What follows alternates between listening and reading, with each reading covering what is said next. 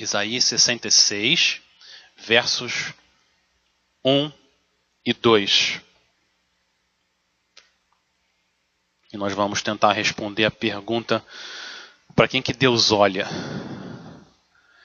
nesse mundo com tanta gente. Para onde que vão os olhares do Senhor? Isaías 66, a partir do verso 1, diz o seguinte: Assim diz o Senhor: O céu é o meu trono e a terra o estrado dos meus pés. Que espécie de casa vocês me edificarão? É este o meu lugar de descanso? Não foram as minhas mãos que fizeram todas essas coisas e por isso vieram a existir? Pergunta o Senhor. A este eu estimo, ou eu olharei, ao humilde e contrito de espírito, que treme diante da minha palavra. Nós precisamos lembrar que o livro de Isaías é um livro que retrata a salvação soberana de Deus. Esse é o tema do livro de Isaías, essa é a mensagem que Deus deu para o profeta. Deus é um Deus soberano, que significa que ele controla todo o universo, ele julga e ele salva para a glória dele e para o bem do povo dele. Nenhum inimigo é capaz de frustrar os planos do Senhor. O Deus e Pai do nosso Senhor Jesus Cristo é um Deus invencível.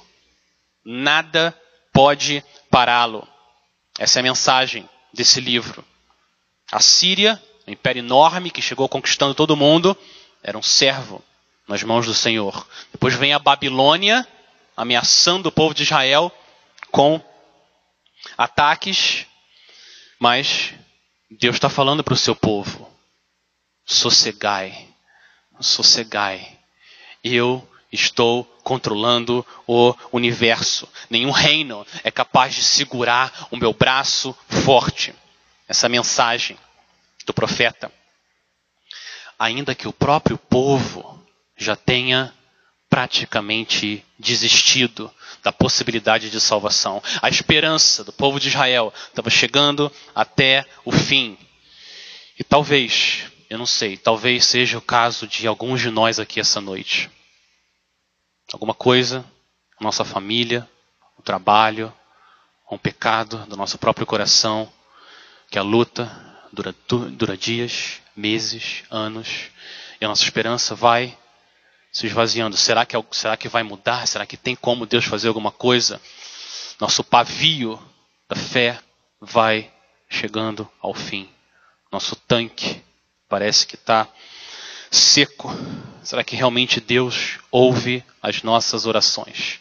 Meus irmãos, o capítulo 66 de Isaías, o livro de Isaías como um todo, mas esse capítulo é um capítulo sobre esperança esperança nesse Deus soberano e poderoso. O que Deus está fazendo, a partir do capítulo 40 em diante, Deus está fazendo o seguinte: Ele está abrindo as cortinas do céu e mostrando o futuro, o que, que vai acontecer. Deus está contando para o povo o que, que vai acontecer depois do exílio, para ajudar o povo a perseverar e continuar olhando para Ele. Deus promete, Ele vai trazer o povo de volta do cativeiro. O exílio não é a palavra final. O julgamento para o povo de Israel não é a palavra final. Eu vou resgatar vocês, meu povo. É isso que eu vou fazer. O cristão é, por definição, uma pessoa que tem esperança. É isso que é ser crente, é ter esperança. Não porque ele tem força de vontade suficiente para mudar alguma coisa não é isso. Ele tem esperança, porque nada é difícil demais para Deus. Nada. Então a gente sempre vive com esperança no Senhor. Olha como começa esse capítulo. Esse capítulo começa com uma frase que de tanto a gente vê, a gente se acostuma. Mas a frase é: Assim diz o Senhor. Deus não precisava falar, mas ele fala. Ele tem prazer em falar com o seu povo. E ele fala: Assim diz o Senhor. A mensagem que a gente leu aqui não é a mensagem de um homem, de um profeta que veio do pó, vai voltar para o pó. Não é isso. Quem está falando essas palavras é o Deus soberano, o Todo-Poderoso. Assim diz o Senhor. Na sua Bíblia, a palavra Senhor deve estar com todas as palavras maiúsculas. Não é? Porque esse é o modo em que a Bíblia é traduzida para mostrar que aqui está sendo usado o nome pessoal de Deus. Javé, o nome que ele se revelou para Israel. O grande eu sou. É o nome que quando a gente lê, a gente tem que se lembrar da aliança que Deus faz com o seu povo. Através do sangue do filho dele. A fidelidade de Deus. É isso que esse nome tem que trazer à nossa mente. O Senhor, Javé. Não é qualquer um que está está falando aqui. É o próprio Deus. E olha o que ele diz. Onde que está esse Deus? Ele diz o seguinte: o céu é o meu trono e a terra, o estrado dos meus pés. O que Deus está dizendo é que Ele reina nos céus. E aonde que os céus estão? Acima de tudo e de todos. É lá que Deus habita. E lá dos céus, Ele reina. É por isso que Ele tem o trono. Ele é o dono de tudo. Ele reina. E agora, você olha para a terra e as pessoas se acham fortes os governantes acham que decidem o que acontece e o que não acontece. Deus olha e Deus ri. Porque é Ele que reina. A terra é o estrado dos pés dele. Isaías, um pouco antes, diz que Deus olha para baixo e vê a terra e as pessoas são como gafanhotos perto desse Deus poderoso. Então Deus vem, esse Deus que reina, ele faz duas perguntas. Olha a continuação do verso 1. Duas perguntas. Primeiro, que espécie de casa vocês me edificarão? Segundo, é este o lugar de descanso? É este o meu lugar de descanso? Deus não está esperando uma resposta com essas perguntas. Essas perguntas não precisam de resposta, porque Deus não precisa de uma casa ou de um templo para ele poder habitar ou viver. Não. Deus não é como eu e você que precisa de um abrigo para ser protegido. Deus não precisa de descanso, nem de proteção. Ele nunca se cansa e ele nunca está em perigo. Ele não precisa de nada disso.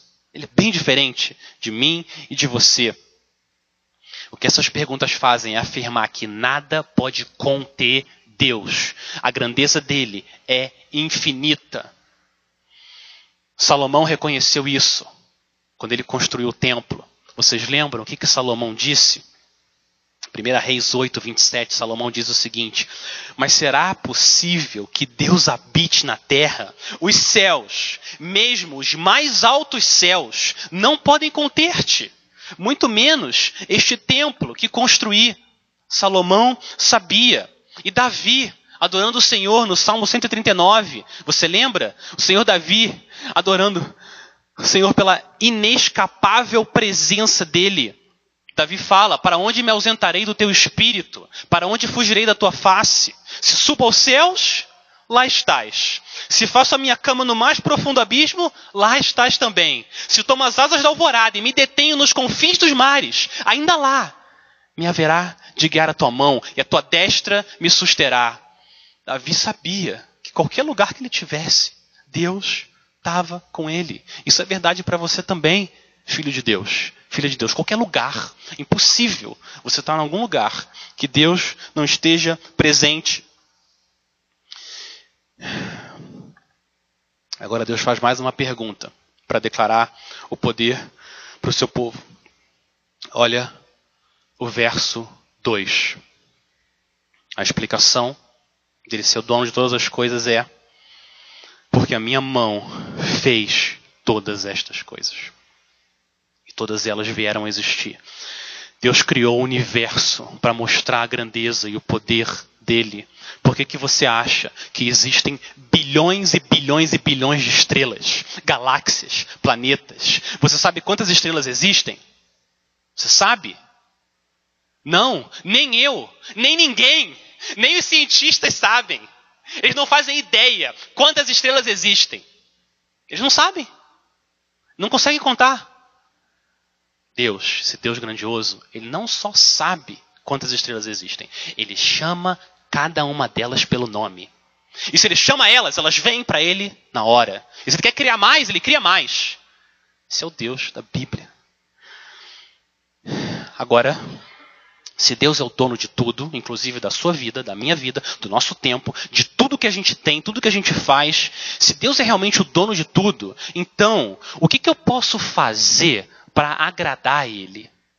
Essa é uma pergunta importante. Ele já é o dono de tudo, então o que, que eu posso fazer? O que, que eu posso dar para Ele para agradar Ele? Você sabe que quando você compra um presente e você dá para alguém que você ama, esposa, esposo, seu filho, a pessoa recebe aquele presente, ela fica feliz. Você agradou ela. Por quê? Por muitas coisas, mas um motivo é porque você acrescentou algo que ela não tinha. Agora ela tem mais bens. Tem uma coisa que ela não tinha e agora ela tem. Quando você compra uma casa, você fica feliz porque você acrescentou algo aos seus bens. Algo que você não tinha antes, agora você tem. Com Deus, nunca é assim. Nunca.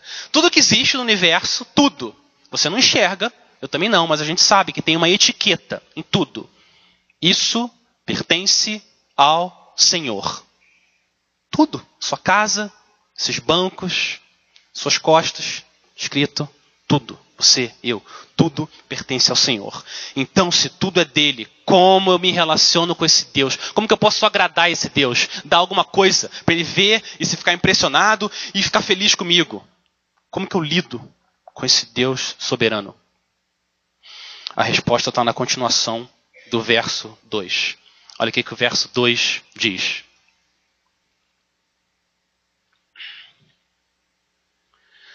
A este eu olharei, a este eu estimo.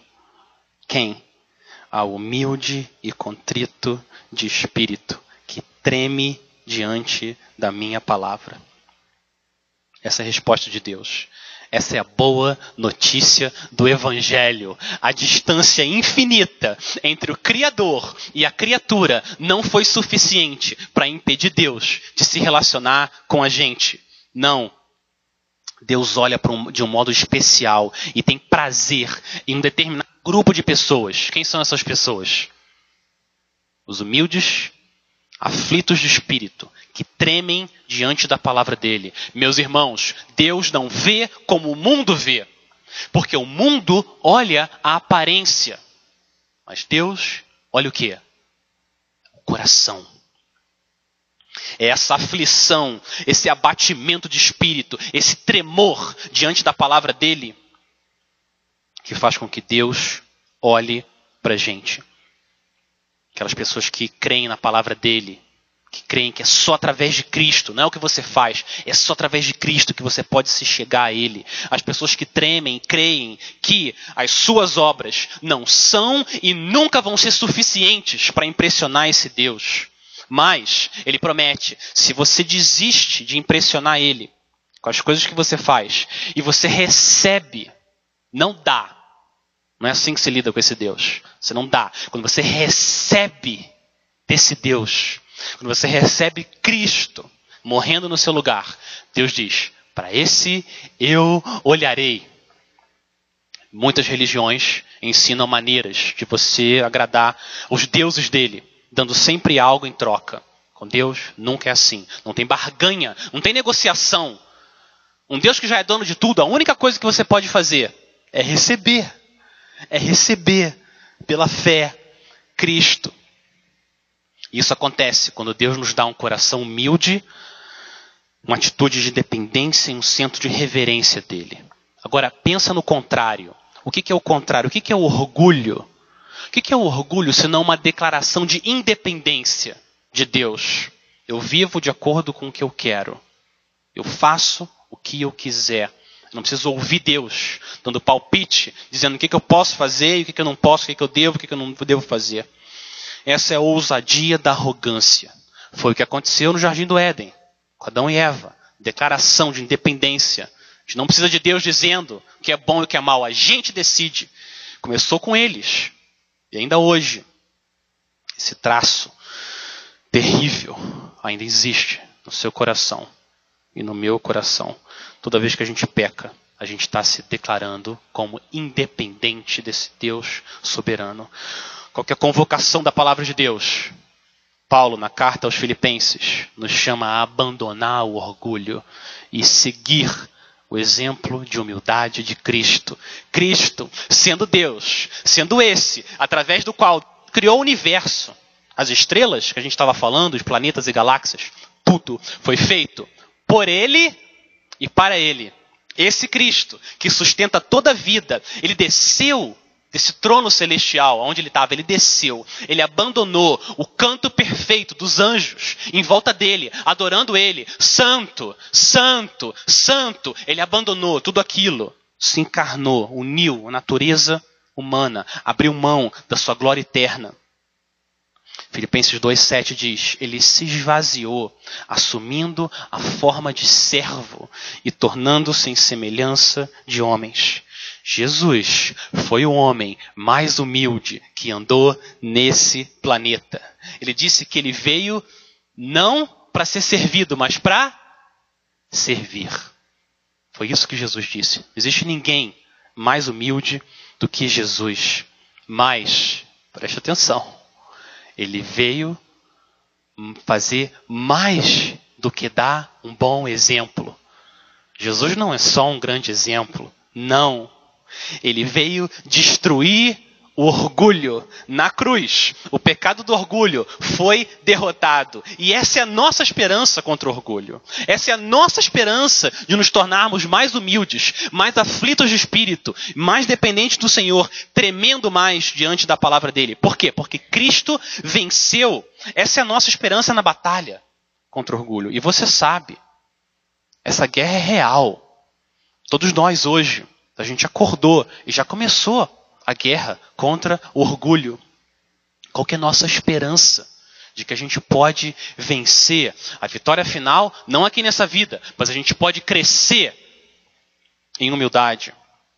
Nossa esperança é que o poder do orgulho foi destruído na cruz e a gente não luta sozinho, porque Cristo prometeu: aqueles que colocam a fé nele recebem o Espírito dele, o Espírito Santo, para lutar contra o orgulho. Romanos 8, 15.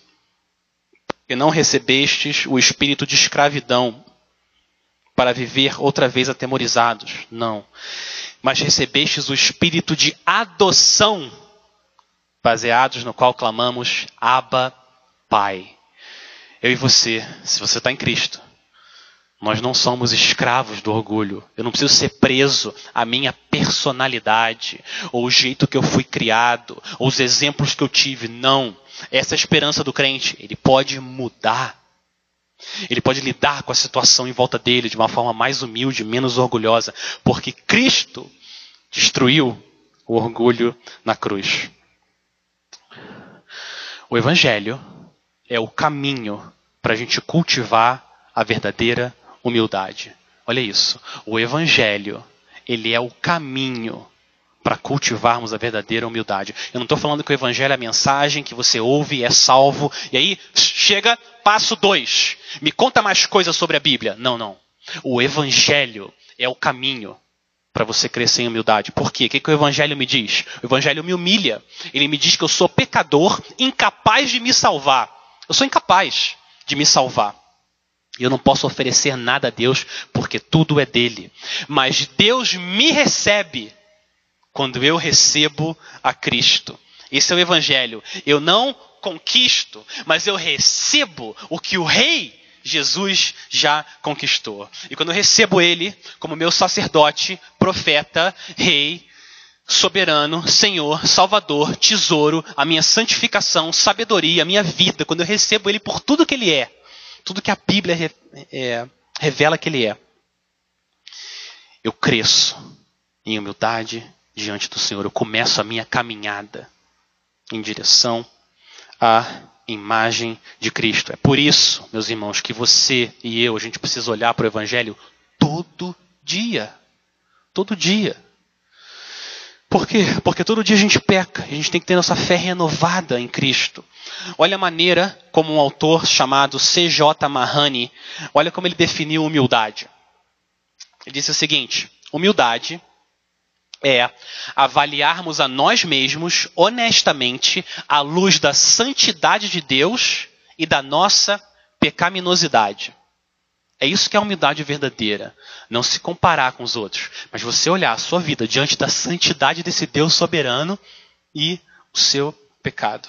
Isso faz a gente diminuir, Deus crescer, e isso que é humildade. A gente diminuir e o Senhor crescer.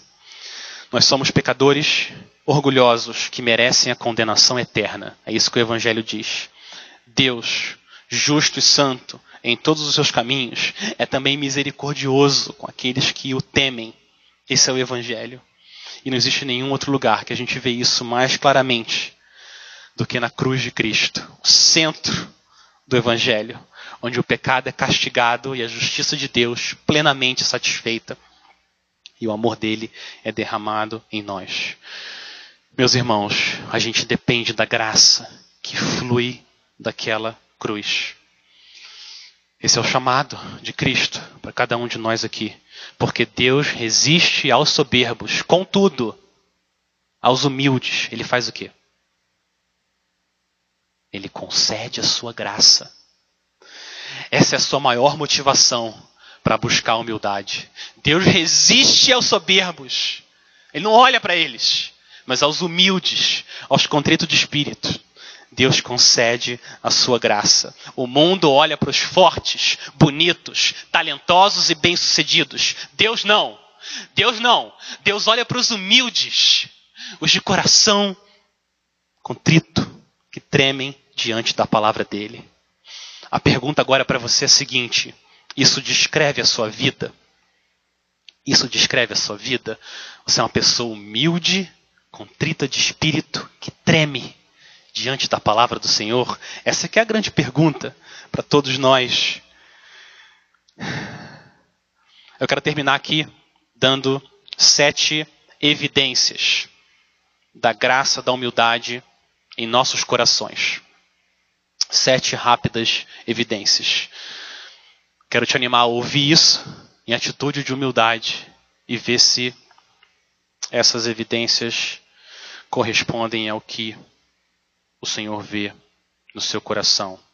E, ainda que nós não sejamos perfeitos aqui, se você vê isso no seu coração, mesmo que em forma de semente, devolve ao Senhor em gratidão e, se não, clama ao Senhor por arrependimento e graça. Primeiro, primeiro, uma pessoa humilde e contrita de espírito, ela passa mais tempo olhando para os seus próprios pecados e se arrependendo diante de Deus do que acusando outras pessoas dos pecados delas.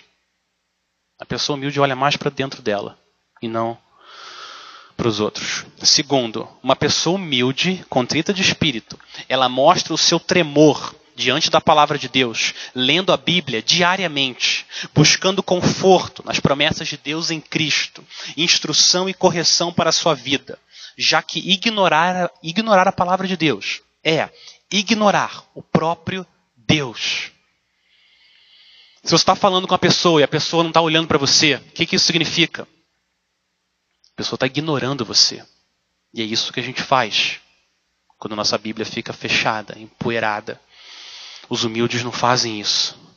Segundo, quer dizer, terceiro, uma pessoa humilde, contrita de espírito, ela não retribui mal com mal, mas ela sabe que ela não merece ser tratada de forma misericordiosa. E porque ela sabe que, recebe, que ela recebeu graça através de Cristo, então ela trata outros pecadores como ela foi tratada também, com graça e com perdão. Essa é uma pessoa humilde, contrita de espírito.